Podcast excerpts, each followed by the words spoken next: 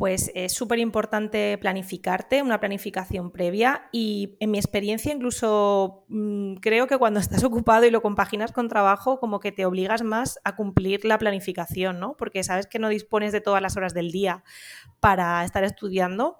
Eh, entonces, pues como que esos recovecos que hay, esos fines de semana, esas tardes que no tienes que ir al instituto, pues eh, las exprimes al máximo.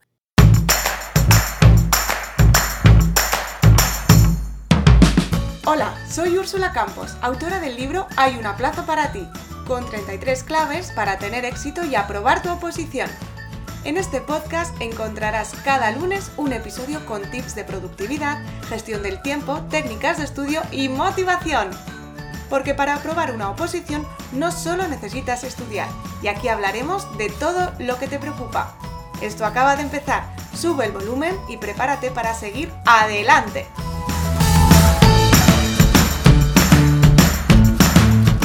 Hoy nos acompaña Sandra, es profesora de secundaria de la rama profesional de sanidad. Actualmente compagina su trabajo en el instituto con creación de contenido en redes sociales relacionado con la imagen y el autoconocimiento en su proyecto Acalipse. Bienvenida Sandra. Hola Úrsula, ¿qué tal? ¿Cómo estás? Pues muy bien, muy contenta de tenerte por aquí. ¿Cómo estás tú? Pues bien también, eh, deseando tener una charla agradable contigo eh, sigo tu podcast, eh, te sigo por redes sociales y bueno, estoy encantada de que me hayas invitado. Pues muchísimas gracias. También el honor es mío porque además vamos a hablar de muchas cosas interesantes que no, que no hemos tocado y que no hemos hablado por aquí en el podcast, que al final eh, de eso se trata, ¿no? De, aprender todos y de, y de conocer nuevas, nuevos mundos y nuevas oposiciones. Cuéntanos, Sandra, yo he dicho que, que tú estás trabajando en un instituto, pero ¿qué formación tienes? ¿Qué, ¿Qué, has estudiado para llegar ahí? Bueno, pues yo estudié veterinaria en la Universidad de Extremadura y luego, bueno, pues eh, hice un máster en la Complutense y como muchos de los que nos dedicamos a educación, pues en su día hice el CAP. Eh, lo hice un poco casi obligada por, mi, por mis padres porque mi familia, todo el mundo se dedica a la educación y no es que fuera mi vocación en un principio, ni tenía idea de opositar, ni, de pasarme a la docencia, eh, pero bueno, como que él me matriculó y me dijo, venga, hazlo por si acaso cambias de idea de aquí a unos años y decides presentarte a las oposiciones. Y fíjate, al final pues eh, tiré por ahí y estoy muy contenta, o sea, me encanta mi trabajo. Bueno, o sea, que hiciste el CAP un poco pues por, porque te lo propusieron y, ya empezaste a trabajar o has tenido, eh, has trabajado en el ámbito privado. Eh, en el ámbito privado, pues curiosamente, mientras eh, preparaba las oposiciones, yo vivía en Madrid y trabajaba de dependienta en tiendas. Y bueno, pues otra experiencia más que, pero no, no, no trabajé como veterinaria, o sea, trabajaba en otras cosas que no tenían que ver con la formación pero bueno, mientras estudiaba, pues me permitía eso, tener ingresos y prepararme las oposiciones. Y siendo veterinaria, ¿cómo no, cómo no se te ocurrió trabajar, o sea, prepararte oposiciones de veterinaria? ¿Nunca estuvo en tu mente? Pues la verdad que no, la verdad que las oposiciones, por ejemplo, a veterinario del Estado, a sanidad, eh, son bastante complejas y son, son muy duras y no sé, era un ámbito que tampoco me llamaba mucho la atención. Y viendo un poco el temario de la especialidad, que ahora, bueno, hablaremos un poco de eso, ¿no? De, la especialidad por la que tengo la plaza, pues no sé, como que veía que tenía muchas cosas de medicina, de anatomía, y eso como que sí que me llamaba más la, atención. Y por eso, pues al final eh, me decanté por esa, por esa opción. O sea, ¿tomaste la decisión por algún motivo en, concreto o porque la vida te fue llevando? Pues, hombre, yo supongo que al tener como referencia en tu familia, ¿no? Personas que son eh, maestros, funcionarios y, bueno, pues al final pues ves el estilo de vida que tienen, la tranquilidad que te da, pues eso, ¿no? Tener tu plaza fija, eh, no sé, pues eh, salieron la, salió la convocatoria en 2010, que fue la primera vez que me presenté, y, nada, pues yo estaba trabajando, vivía en Madrid y dije, venga, pues me voy a comprar un temario, ¿no? Que bueno, ahora si quieres hablar sobre eso, pero lo típico, la primera vez que te presentas por probar, a ver si, no sé, para ver cómo es el examen, cómo es el proceso, no sé, eh, primera toma de contacto, ¿no? Como digo yo. Si te compras tu temario, ¿no? Sí, y, compré un temario prefabricado. Ajá, bueno. Y nada, pues estudié por mi cuenta, me presenté al examen. Eh, aquella convocatoria eh, no había parte práctica en secundaria Y, nada, bueno, pues aprobé, pero obviamente sin plaza porque no tenía ningún tipo de, de baremo de experiencia previa. Y a partir de ahí, pues me empezaron a llamar, entré en una lista eh, de interinos y me empezaron a llamar para trabajar. Y ahí ya, cuando ya tuve contacto con el aula, con los alumnos y eso, ya, ya vi, pues esto me mola. O sea, y ahí ya pues sí que me lo empecé a tomar en serio y, empecé a estudiar y prepararme, claro. Ahí es cuando dijiste, menos mal que mi, que mi padre no me dijo que, que, ¿no? el, que estudié el máster, que si no, a lo mejor no llegas ahí a un aula nunca. Sí, pues, pues no lo sé. O sea, yo creo que, sí, que siempre lo digo, que se lo tengo que agradecer. Era como que él veía ¿no? el futuro ahí y decía, esto es una opción, siempre hay que tener un plan B. Claro. Eh, y la verdad que sí, que no se equivocaba para nada. Vale, entonces entras en esa lista de interinos, comienzas a trabajar, ¿no? Porque esa primera oposición, pues aprobarías un examen. ¿Aprobaste algún examen o, no llegaste a aprobar? Eh, aprobé todos. Ah, vale. Sí. Pues, pues entonces... bueno, no sé. Eh, yo me preparé, ya te digo, la parte de los temas, me lo preparé con un temario prefabricado y no saqué muy buena nota en esa parte porque, a ver, pues lo típico, ¿no? Lo que decimos siempre, cuando vas a una oposición, eh, el tribunal está harto de que le cuenten las mismas cosas e incluso saben identificar eh, de qué academia vienes, porque, claro, necesitas diferenciarte, ¿no? no es un examen para ir a probar y sacar un 5, es que tienes que ser el mejor, tienes que destacar. Y bueno, pues esa parte fue un poco pasar el corte y la siguiente, pues eh, la parte de la defensa de la programación didáctica y de, la unidad, pues a mí es que, no sé, yo creo que comunicar es mi pasión y es una cosa que, hablar en público es que no me impone para nada y pues yo lo disfruté. Entonces yo creo que esa es, una clave importante ¿no? a la hora de, estar eh, enfrente de un tribunal en el que tienes que una parte eh, de exposición o expositiva, ¿no? La que tienes que mostrarte. Eh, creo que la seguridad en uno mismo es fundamental y bueno, pues no me costó hacer esa parte, la verdad. Y entonces aprobaste esa primera eh, oposición, pero te quedaste sin plaza. Sí, claro. Además, en formación profesional, yo soy de la especialidad de procesos sanitarios, como has dicho en la presentación. bueno, en la rama sanitaria tenemos dos especialidades de secundaria y dos de técnico. la mía es de secundaria. Eh, y bueno, pues eh, hay poca gente, ¿vale? Entonces, eh, digamos que aunque haya pocas plazas, también se presenta muy poquita gente. Y bueno, pues mm, me, acuerdo que en 2010 había cinco plazas, que para la especialidad son muchísimas. yo me presenté la primera vez en Extremadura y bueno, la segunda vez que me presenté fue en 2015 que fue la época aquella que hubo de parón en las oposiciones, pues por la crisis y todo eso, hubo unos años que no, hubo eh, la frecuencia típica de un año sí un año no, ¿no? Sabes que, bueno, un año suelen ser de primaria y otro año de secundaria y formación profesional. Entonces, hasta 2015, pues tuve que esperar para, tener mi, segunda oportunidad. Y, y bueno, pues la segunda vez había solo dos plazas o sea, es que, es lo normal, ¿vale? Que haya muy poquitas plazas, pero se presenta poca gente. O sea, la ratio pues sale mucho mejor que, por ejemplo, em, yo que sé, especialidades como mm, biología, educación física, que eso es una cosa que, que también quería contarte hoy. Eh, creo que una de las claves cuando uno se plantea si quiere presentarse a unas oposiciones de secundaria es elegir bien la, especialidad a la que te quieres presentar. ¿no? Yo creo que la, la FP es la gran desconocida y ahora mismo tanto el gobierno como Europa está apostando muchísimo porque cada vez haya más ciclos de formación profesional, incluso pues ya tenemos eh, eh, pues una especie de máster ¿no? para los alumnos de formación profesional, que son certificados así específicos y cada vez va a haber más demanda de, profesores para, formación profesional. Y bueno, pues eso, hacer una buena elección de la especialidad, creo que, es clave. Sí, eh, si quieres comentamos ahora, antes de llegar a tu aprobado, podemos comentar, porque sé que, mm, tú conoces el mundo de la, de la formación profesional y de las oposiciones a formación profesional ¿Y, quiénes pueden optar a estas plazas? ¿Quién crees que, a lo mejor podrían optar y no, y no, se, y no se está, digamos que aprovechando ¿no? de esta oportunidad?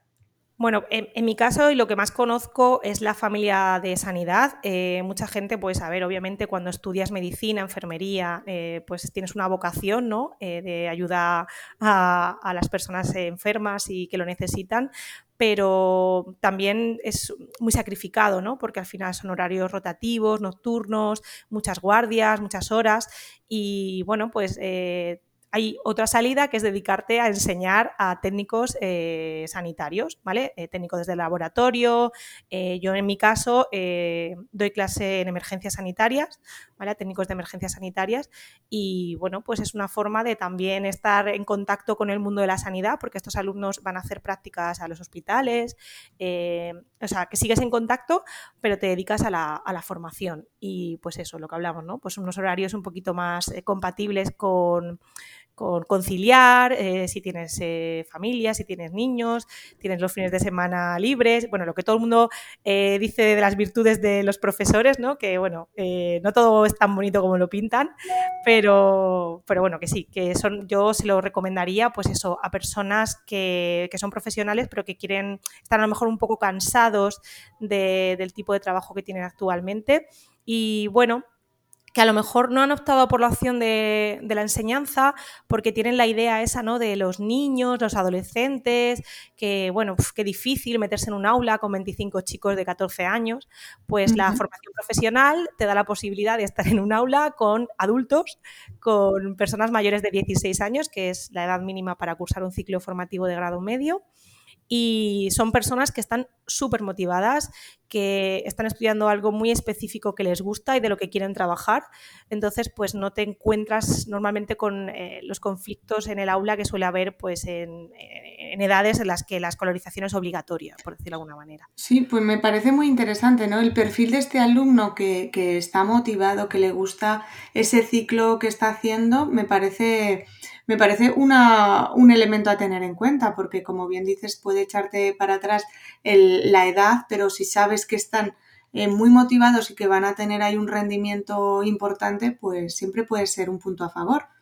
¿Tú cómo llevas el, dar clase a este tipo de alumnos?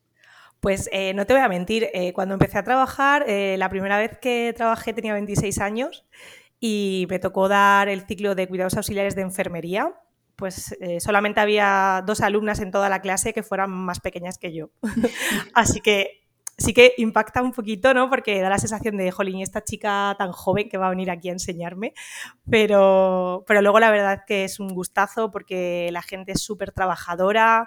Eh, a veces es el perfil de personas que llevan mucho tiempo sin, sin, estudiar, ¿no? Que hace muchos años que están trabajando, pero bueno, quieren mejorar, eh, profesionalizarse, eh, aumentar la categoría profesional.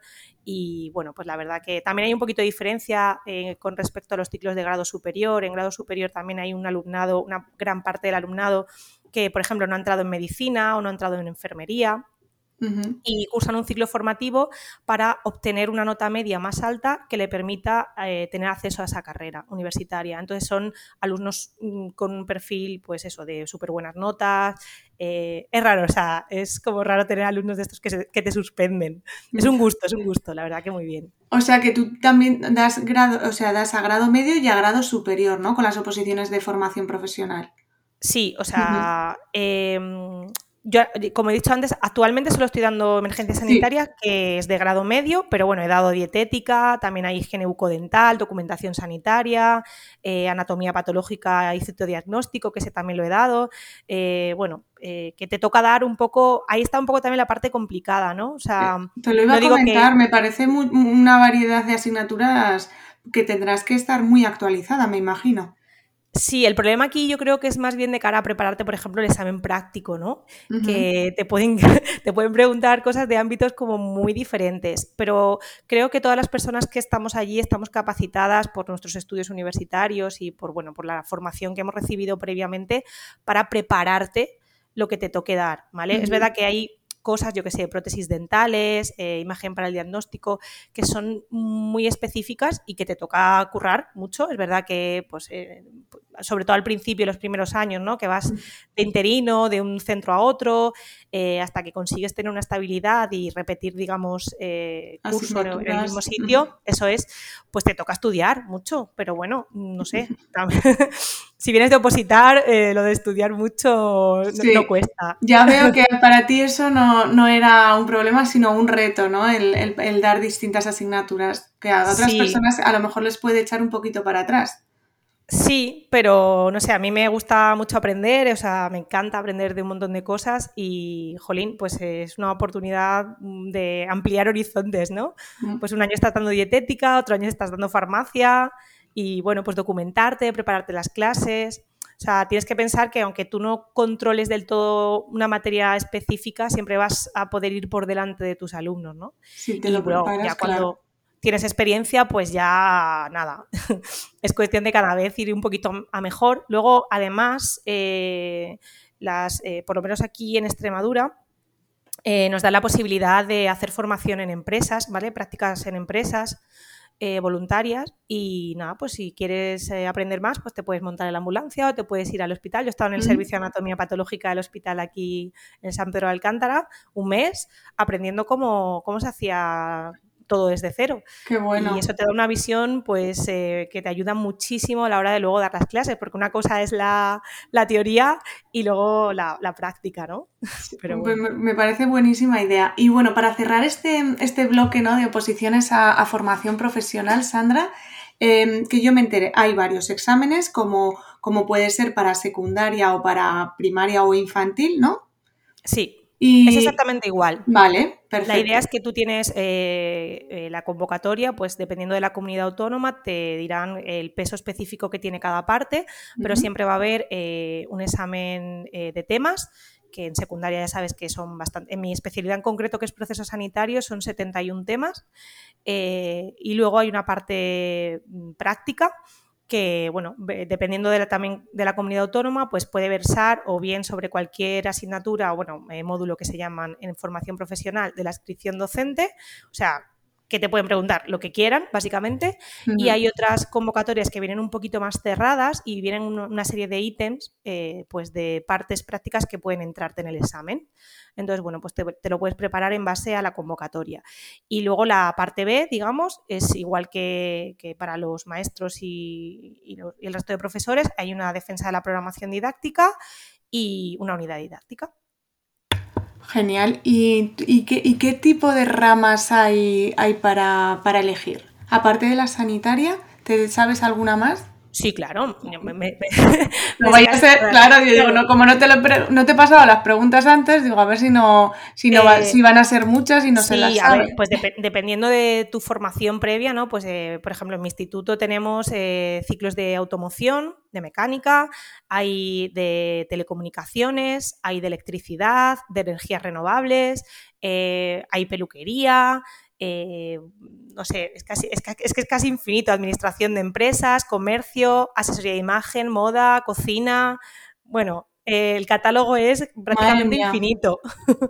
Sí, sí, sí, y me imagino que, claro, eh, como son oposiciones eh, tan específicas que, bueno, pues me imagino que para automoción serán ingenieros o, ¿no? O como... Sí, a ver, em, dentro de, la formación profesional hay dos categorías, ¿no? Que serían los profesores de secundaria y los profesores técnicos, que bueno, ahora están los compañeros ahí en tribunales para que les equiparen la categoría profesional y el sueldo, eh, porque es verdad que honestamente hacen el mismo trabajo, tienen el mismo horario y, todo igual, entonces eh, les exigen además eh, la misma formación para el acceso actualmente a las oposiciones, pero es verdad que antiguamente, pues algunos de ellos eran eh, personas que habían cursado una formación profesional que eh, habían acabado dando clases de eso, ¿no? Eh, se llamaban antiguamente los maestros de taller. Y, bueno, pues en algunas ramas, como puede ser la peluquería o la mecánica, pues antes no eran ingenieros o porque no existía ninguna mm, carrera universitaria que te preparase para reparar coches, ¿no? O, una, carrera universitaria para cortar el pelo. Entonces no tenían ninguna carrera específica. Pero es verdad que a, día de hoy eh, prácticamente el 90% de los compañeros que trabajan eh, son todos eh, licenciados, graduados. y por ejemplo, para, para, el, para el, FP de, peluquería, ¿qué tipo de, formación para ser profesor? Pues hay un máster que no es el de formación del profesorado, eh, no sé si se llama MUFES, si no me equivoco, a lo mejor aquí estoy metiendo un poco la pata porque me pillan una cosa que no controlo tanto. Normal, normal. Pero, vamos, creo que se llama así, ¿vale? Ah. es un máster para personas que no tienen la carrera universitaria, digamos la, acreditación de acceso. Eh, y bueno, pues imagínate pues, que son profesionales de la peluquería claro, y saben mucho sobre ese tema, simplemente pues necesitan su acreditación docente para poder presentarse a la oposición. Genial, es que claro, tiene más sentido que, que de la clase una, una, persona profesional que se ha dedicado a eso y que ha aprendido pues dotes de, de, formación y de educación que a que por mucho graduado o licenciado, pues a lo mejor no sabes tocar un pelo, ¿no? Absolutamente. claro. Entonces, me parece muy curioso, Sandra. Muchas gracias por compartir todas estas cosas, porque es verdad que de oposiciones a formación profesional yo soy la primera que tenía bastante desconocimiento, así que muchas gracias por Genial, espero que ayude un montón y que a lo mejor alguien de repente se inspire y diga, oye, pues yo, yo podría, ¿no? Hacer esto. Exacto, si hay alguien que, que, se le ha encendido una bombilla, que escriba algún comentario o que nos escriba, porque, bueno, así está, está bien saberlo. Oye, y vamos a continuar porque nos hemos quedado en esa segunda oportunidad de, eh, que te presentaste en 2015, que había solo dos plazas de tu especialidad y ¿qué pasó? ¿Aprobaste? Aprobé, saqué buena nota, pero claro, había dos plazas y en la fase de concurso pues, pues claro, no me, pasaron, ¿no? Porque yo no tenía pues eh, los cinco puntos eh, rellenos, yo solamente había trabajado un par de años, hasta ese momento. Entonces, bueno, pues nada, pues me quedé a las puertas, ¿vale? Me, quedé a las puertas. Pero, pero bueno, al año siguiente, que fue en 2016, eh, como había sido estos años raros que no había habido oposición y tal, pues había como que las comunidades autónomas no iban sincronizadas, ¿vale? Por decirlo de alguna manera. Entonces, en 2016, Andalucía y Madrid convocaron plazas de procesos sanitarios. Así que yo eh, pagué las tasas en ambos sitios. Eh, mi idea era, no sé, yo empecé un proceso de coaching en aquella época que ahora si quieres, bueno, hablamos un poco sobre cómo enfocaría yo el presentarse a una oposición, pero eh, y presentarme a una de estas comunidades era simplemente por probar, ¿vale? O sea, era como una especie de prueba a mí misma, eh, pasar por el proceso para practicar y perderle miedo a, enfrentarme al examen de oposición, ¿no? Que a veces puede ser abrumador. Y, nada, pues hasta dos días antes del examen ni siquiera sabía si iba a ir a Madrid o iba a ir a, Sevilla a hacer el examen, eh, porque yo estaba trabajando, eh, ya estaba trabajando en el centro donde actualmente estoy, tengo mi plaza y ya estaba dando emergencias sanitarias. Em, y nada, pues fui eso a probar, ¿no? Y dije, venga, pues por lo menos para entrar en otra lista más de interinos eh, y para coger práctica. Pues al final decidí ir a Madrid, porque como había estado viviendo allí, como he dicho antes que estuve trabajando y tal, y, digo, bueno, pues mira, allí tengo hasta dónde quedarme, eh, no tengo que pagarme el hotel, había, muchas, había cinco plazas en Madrid y 20 plazas en Andalucía. Y nada, pues eh, fui. Hice el examen, eh, me salió bien. Eh, claro, el año antes yo me había preparado muchísimo, ¿vale? Para 2015 yo había estudiado como una, como una loca. Y fui a probar, pero claro, mm, me salió el examen práctico que cuando salió la nota mm, dije, Sandra, que te sacan la plaza. Eh, entonces, claro, el examen práctico me salió súper bien por lo que hablamos, ¿no? Al final, la experiencia en el aula, el, el ya haberte preparado esas clases, ¿no? Todo el estudio ese que decíamos de antes, de, joder, te tienes que preparar, eso es casi como, como una oposición, ¿no? El cada vez eh, asignaturas nuevas y, y, tal. Y me salió súper bien, ¿sabes? Saqué una nota muy buena y me vi con opciones. Y ahí fue cuando, madre mía, que me tengo que preparar la programación, me pilló un poco a desmano, la verdad, porque había habido un cambio de legislación, del Oxe bueno, un, un jaleo, y nada, pues eh, lo organicé todo y, nada, pues sí, me salió fenomenal y, nada, pues saqué mi plaza en Madrid y me tuve que ir, pues el primer año estás de funcionario en prácticas y te vas pues a la comunidad donde te hayas sacado la plaza, obviamente. Pero después de ese año pues ya tenía la posibilidad de estar en comisión de servicios aquí en Cáceres, que es donde vivo. Y desde entonces pues ya estoy aquí y hasta mayo del año pasado tenía mi plaza oficialmente en Madrid, pero ya eh, la tengo aquí en Cáceres, así que estoy súper contenta. Qué bien, Sandra, qué bien. Me gustaría recalcar ese, eso que has dicho, ¿no? Que en el 2015 tú estudiaste muchísimo, pero te quedaste sin, sin plaza. Y a veces eso da la impresión a los opositores que, que, ha sido en vano, ¿no? Que todo ese esfuerzo ha sido perdido, que no ha merecido la pena. Y sin embargo, como bien dices, no para nada, porque al año siguiente, pues con menos esfuerzo, que también estudiarías, pero, pero no partías desde cero, desde luego, pues ya te... No, y sobre todo creo que también, eh, y esto me ha ayudado, ¿no? Para luego cuando alguien me pregunta o me pide consejo, le digo, jo, es que yo noté tanto el ir sin presión, o sea, eh, yo iba a probar, ¿vale? Era como, venga, pues voy a ver qué sale y muchas veces cuando, cuando se ha estudiado tantísimo eh, es muy importante eh, el mindset y la fortaleza mental porque te puede jugar una mala pasada a pesar de que vayas súper preparado. Como no controles los nervios y tal, es duro, ¿eh? Pero, pero esa vez, pues eso, como iba pensando de, bueno, pues voy a ver qué tal sale, voy a intentarlo, voy a... Y, fíjate.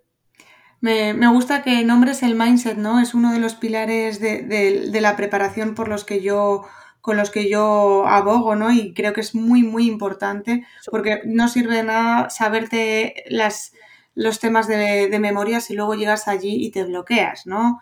Si esos pensamientos consiguen bloquearte, de quedarte en blanco y, y bueno, esa presión al final a veces puede jugar muy malas pasadas. Totalmente. Yo en 2016, que estaba súper concienciada, como, o sea, en 2015 dije, vale, la siguiente, que en principio iba a ser en 2017, dije, si hay dos plazas como esta vez, me sobra una. porque una va a ser para mí. O sea, eso me lo repetía todo el tiempo. Y fíjate, al final llegó antes de tiempo la plaza. Qué bien, qué bien. Y dijiste que has comentado que pasaste por un proceso de coaching ¿Y, eso te ayudó a ver eh, o a enfocar la oposición de otra manera? Sí, bueno, o sea, lo típico, ¿no? Pues a lo mejor te pones a hacer un ejercicio de el típico DAFO, ¿no? De fortalezas y debilidades y, decir, bueno, a ver, ¿qué es hasta ahora dónde he fallado, ¿no? O sea, o qué parte de, de la oposición era la que no me estaba saliendo del todo bien. ¿Cómo puedo mejorar? ¿Cuáles son mis puntos fuertes? O sea, por ejemplo, en mi caso, ¿no? Te puedo poner ejemplos. Eh, pues yo sé que, por ejemplo, la parte de la exposición es mi punto fuerte. Entonces, pues eso como que lo tenía bastante dominado. ¿Cuál es mi punto débil? Pues cosas en las que he pedido ayuda, pues desde, por ejemplo, la maquetación de la programación didáctica.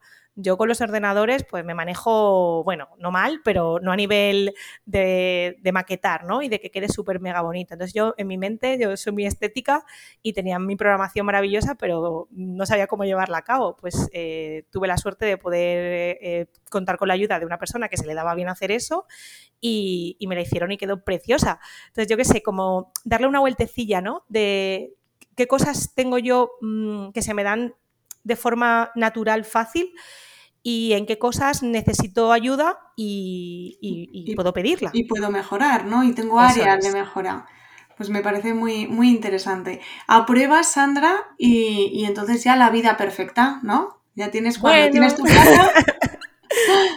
Yo sé que eres una persona muy crítica con esto de, las oposiciones, porque claro, mm, ¿tú qué opinas?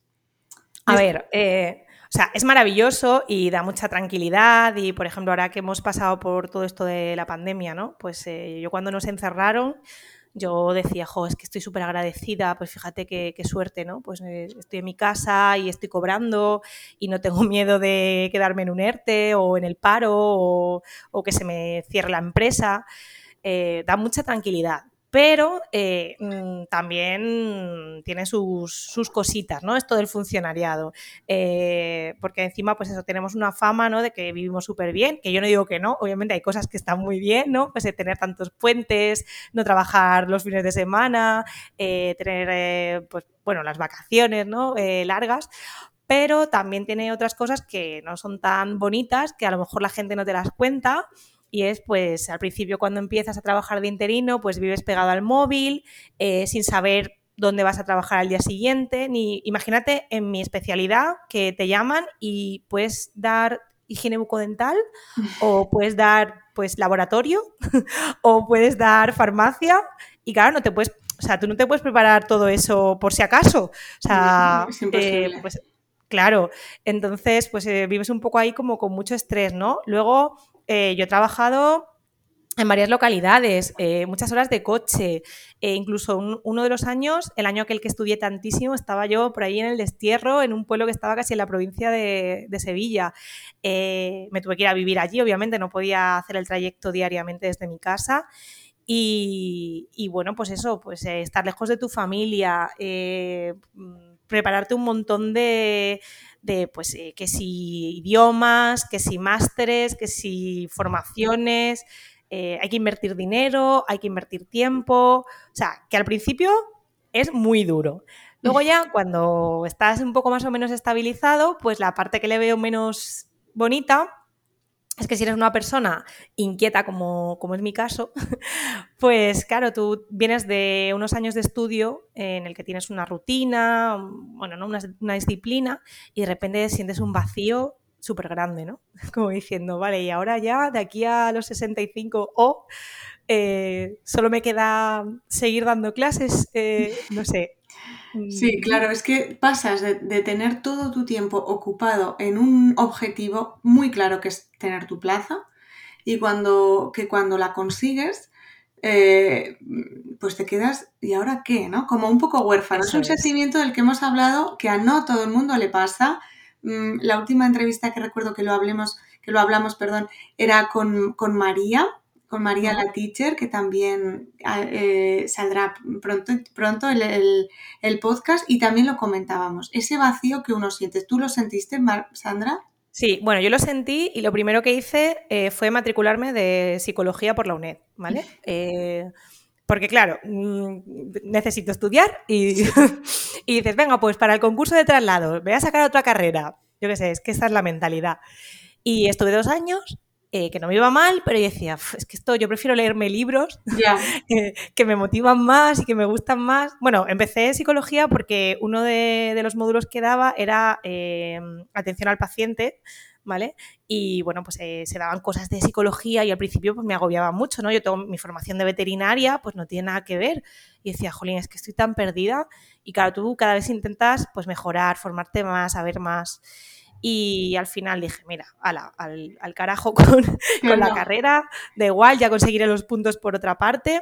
Sí. Pero sentías eso, ¿no? Como diciendo, vale, pues esto no es, no es seguir estudiando, no es Mm. buscar otra vez otros estudios. Exacto, yo tengo que decir que yo me apunté también a un máster y que, a los- y que a lo- cuando acabé la, la oposición y que a los dos o tres meses lo dejé porque me pasó exactamente lo mismo, no era lo que yo esperaba, no me, da, no me satisfacía y al final era una forma de querer llenar ese vacío que, que es un poco un error, ¿no? Que, o sea, que yo, desde mi, basado en mi experiencia, lo que yo diría es que se, se relajen y que disfruten la parte de trabajar el- en la plaza, de, de- de- de vivir en esa plaza y, e intentar poquito a poco volver a la, a la normalidad, porque se necesita un tiempo para volver a, a reestructurar tu vida. Ya no decimos si cambias de localidad o si tienes que hacer, como decías tú, de prepararte semejante temario para tus clases. Pero si e- era una cosa normal, como fue en mi caso, pues hay que, se necesita un periodo de, reestructurar tu vida. Totalmente de acuerdo. Sí. Pero bueno, eh, al final pues dices, bueno, pues eh, algo tendré que hacer, ¿no? Y bueno, pues eh, al final yo, yo opté por hacerme un curso de algo que me gustaba por hobby, eh, que era la asesoría de imagen. Mm. Y nada, pues empecé a crear contenido pues, relacionado con eso y eso pues me ha dado el equilibrio ese, ¿no? De, de tener mi trabajo, pero bueno, luego poder también tener, dedicar tiempo a, a cosas que me gustan, hablar de temas que me gustan y bueno, pues... Y un pues, poco yo- equilibrio. yo- equilibrio. Sí. Luego hablaremos de ese proyecto, Sandra, que me parece súper interesante y seguro que también eh, podemos, puede ayudar a muchos opositores y a muchos funcionarios. Pero quería hablar antes eh, del- de, un bloque de, de preparación, ¿no? Porque tú también estuviste algún tiempo ayudando a opositores, acompañándolos a su camino y, y tú has vivido esa experiencia. ¿Qué, mm, qué claves o qué, o qué mm, puntos crees que son fundamentales para una buena preparación? A ver, eh, yo desde el punto de vista del preparador, eh, pues eh, siempre intentar tener un referente, un mentor, no sé, pensar en alguien que haya conseguido lo que tú quieres. O sea, creo que es el mejor consejo que le podría dar a nadie. Pues eso, preguntarle intentar sacar toda la información que puedas.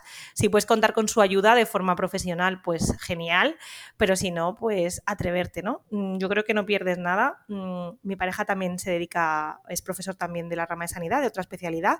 Eh, y justo ayer eh, recibió un mensaje en su Facebook personal de alguien que amablemente le dijo, pues mira, he encontrado tu nombre en, un documento oficial del Estado en el que pone que sacaste una plaza eh, y yo me quiero presentar, me gustaría que me contases cómo fue el examen práctico, ¿no? Por ejemplo. Eh, y yo le dije, mira, pues solo por, digo, contéstale, digo, pues solamente por haberse molestado en escribirte, ser amable y tal, digo, ¿por qué no? Y, yo lo he hecho en muchas eh, ocasiones en mi vida y más gente de la que pensamos está dispuesta a ayudarnos. O sea, si lo haces con respeto, ¿no? O sea, no exigiendo Ni, Claro, pero no sé, yo creo que estudiar cómo lo ha hecho otra persona que ha llegado donde tú estás es una buena opción. Muy, muy interesante, Sandra. Me parece una clave muy importante porque además creo que es así como, como se avanza, ¿no? El estudiar y el observar a, una persona que ya ha conseguido lo que tú quieres conseguir. Así que parece muy inteligente.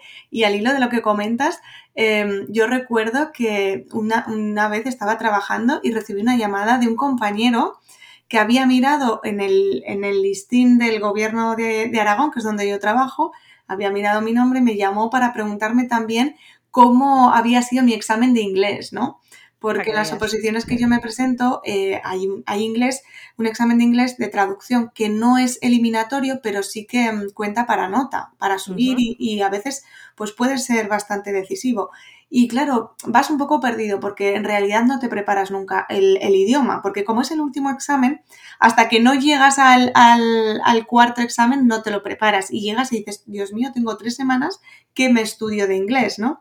Y entonces recuerdo que, recibí esa llamada de, este compañero y posteriormente, años después, nos hemos encontrado y claro, él se acordaba perfectamente de mí, de lo que yo le ayudé y, bueno, pues de alguna manera también me devolvió ese favor porque pues la vida son favores a veces, ¿no? Sí. De, de hoy, pues María, ¿me puedes ayudar a esto que yo soy nueva aquí? Por supuesto, ¿cómo no te voy a ayudar? Si tú me ayudas, te dices, mira, qué, qué bien, ¿no? El, el poder eh, esa reciprocidad, ¿no? Disfrutar de, esa amabilidad que, decías tú.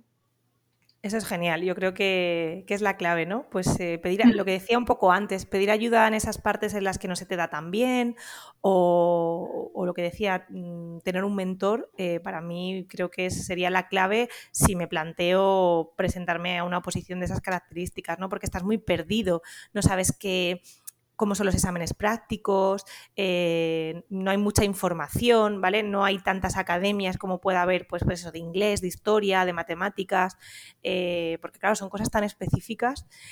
Así que, pues, empezar a investigar un poco y yo creo que si escribes a la gente con respeto, eh, no sé, pues desde la, la admiración y, bueno, diciendo, pues no sé, con humildad y tal, yo creo que la gente te suele responder. Y si no te responde, pues el no ya lo tienes. Sí, no pierdes nada. Exactamente. ¿Y tú estudiabas y trabajabas al mismo tiempo? Mm, sí. ¿Sí? ¿Cómo, ¿Cómo, lo compaginabas y cómo recomendarías a las personas que están en esa situación? Pues es súper importante planificarte, una planificación previa y en mi experiencia incluso mm, creo que cuando estás ocupado y lo compaginas con trabajo como que te obligas más a cumplir la planificación, ¿no? Porque sabes que no dispones de todas las horas del día para estar estudiando eh, entonces, pues como que esos recovecos que hay, esos fines de semana, esas tardes que no tienes que ir al instituto, pues eh, las exprimes al máximo. Eh, también, bueno, pues hacer un temario muy personalizado. en mi especialidad en concreto, que son cosas de medicina y tal, pues, pues eso, con toda la información al alcance que tenemos hoy a través de Internet, pues puedes utilizar ideas súper divertidas, súper chulas para hacer programaciones didácticas no sé, se me ocurre, yo qué sé, capítulos de House o, no sé, hay cosas muy chulas que se pueden hacer y, currártelos a llevar una buena planificación del estudio, dedicar tiempo a los temas, dedicar tiempo a la programación, dedicar tiempo a las unidades y, bueno, eh, centrarte en lo que se te da bien, ¿no? Por ejemplo, los temarios estos que son, pues eso, mm, pues a lo mejor te entran cosas de, higiene bucodental o cosas de anatomía, pues sí, yo qué sé, dependiendo de tu formación, pues habrá determinados temas que se te den mejor, ¿vale? Pues a lo mejor a mí, por ejemplo, me gustaban los de anatomía patológica, los de necropsias, pero hay otra gente que lo, de los muertos no le gustaba mucho. Entonces, bueno, pues quédate con esos, ¿no? Que, que vibren un poquito más con, contigo, con tu formación previa y, y sácales jugo. Qué bueno. Se nota que disfrutas eh, preparándote esos temas. Mm, yo creo que, se, transmite, Sandra, eh, cómo disfrutas tú preparándote pues, eh, esos diversos temáticas. Es una persona muy creativa, ¿no? Sí, bueno, es que a mí me gusta aprender. Entonces, no sé, yo eh, creo que acabé estudiando veterinaria porque veía la, serie del CSI y yo quería hacer bioquímica y tal. Y al final, claro, tú ves en un temario, eh, pues eso, necropsias, ¿no? Eh, los signos de la muerte y tal. Y yo decía, joder, esta posición es la mía, o sea, esto, yo me tengo que preparar esto, esta posición. Y al final acabé dando clase de ese módulo en el ciclo de anatomía patológica y, hijo, me parece fascinante. O sea, ¿quién me iba a decir que al final iba a acabar en una sala de autopsias? Eh, fíjate, siendo veterinaria, mm, sí, sí. animalillos había visto un montón, pero, pero personas no. Y bueno, pues no sé, que que luego, no sé, es muy gratificante. A mí me gusta mucho, me gusta mucho mi trabajo, la verdad.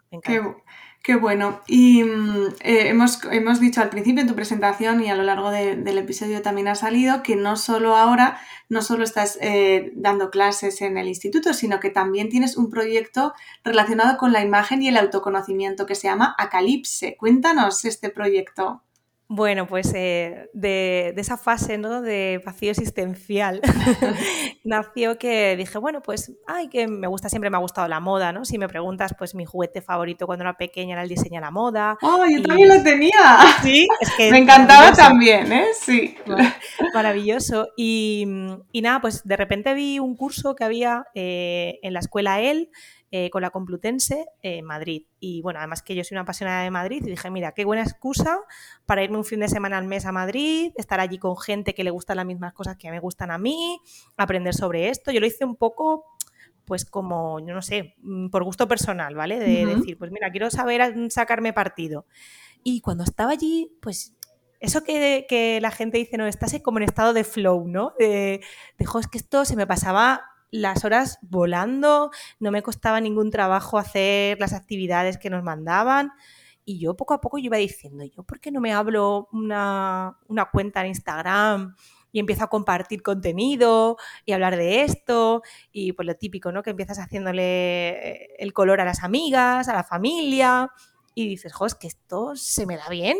Y, al final, nada, pues eh, dije, venga, pues voy a profesionalizarlo un poquito. Eh, si lo hago, lo quiero hacer bien. Entonces, pues ya, pues no sé, contraté a alguien para hacer el branding, y alguien para hacer una página web. No, me vine un poquito arriba, ¿vale?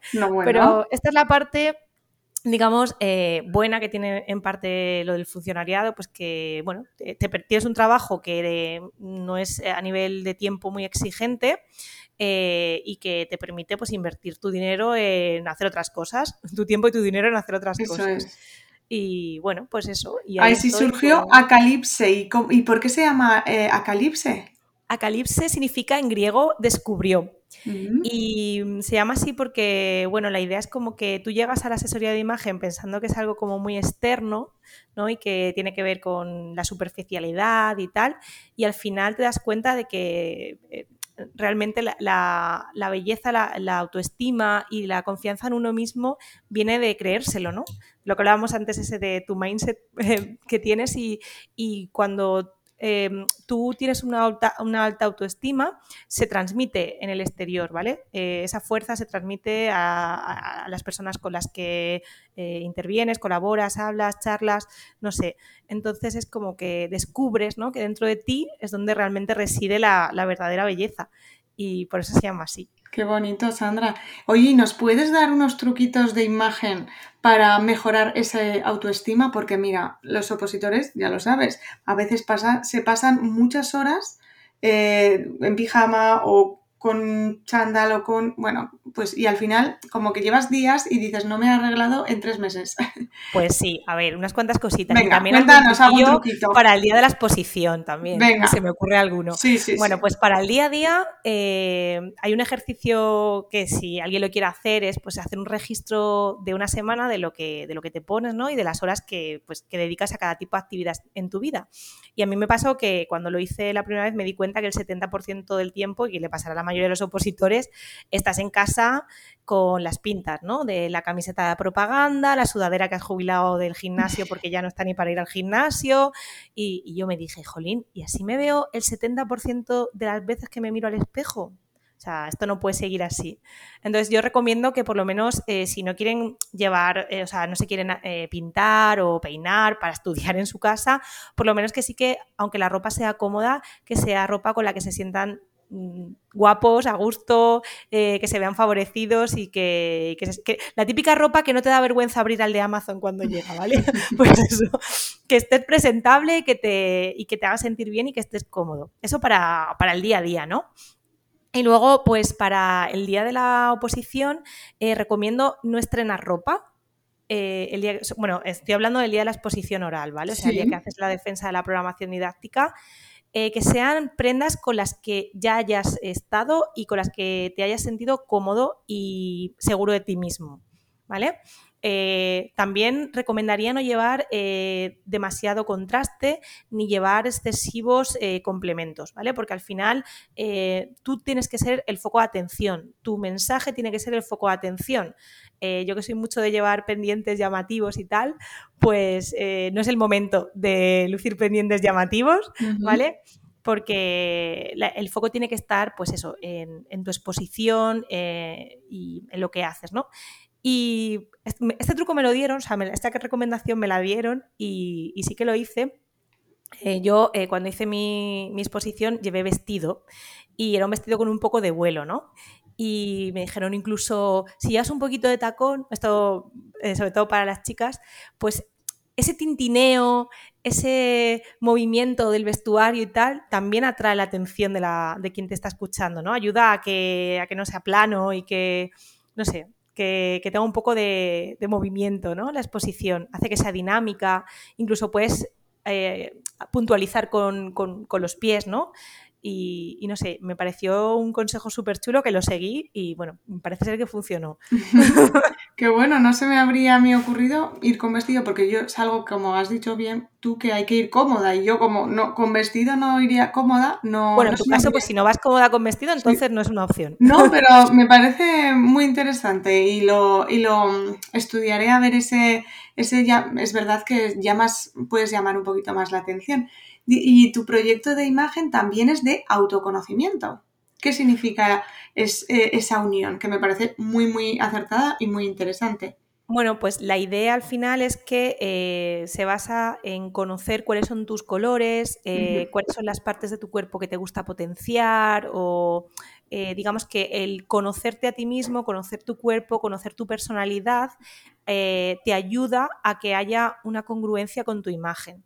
¿Vale? Y por eso lo abordo desde ese punto de vista. O sea, yo no me gusta utilizar la imagen como para hacer clones o decirle a la gente lo que debería ponerse eh, o, o, o, que no le queda bien, ¿no? No sé, no lo veo como algo restrictivo, sino como una herramienta más para mejorar la autoestima, mejorar eh, tu autoconcepto y, y, bueno, encontrarte a gusto, ¿no? Y eso te lo da pues conocer tus necesidades, el tipo de vida que llevas, eh, bueno, pues eh, qué te hace sentir cómodo. O sea, es mucho de sensaciones ¿no? y sentimientos. Muy bien. ¿Y que tienes alguna herramienta de autoconocimiento estrella que a ti te haya gustado, te haya impactado y que puedas compartir?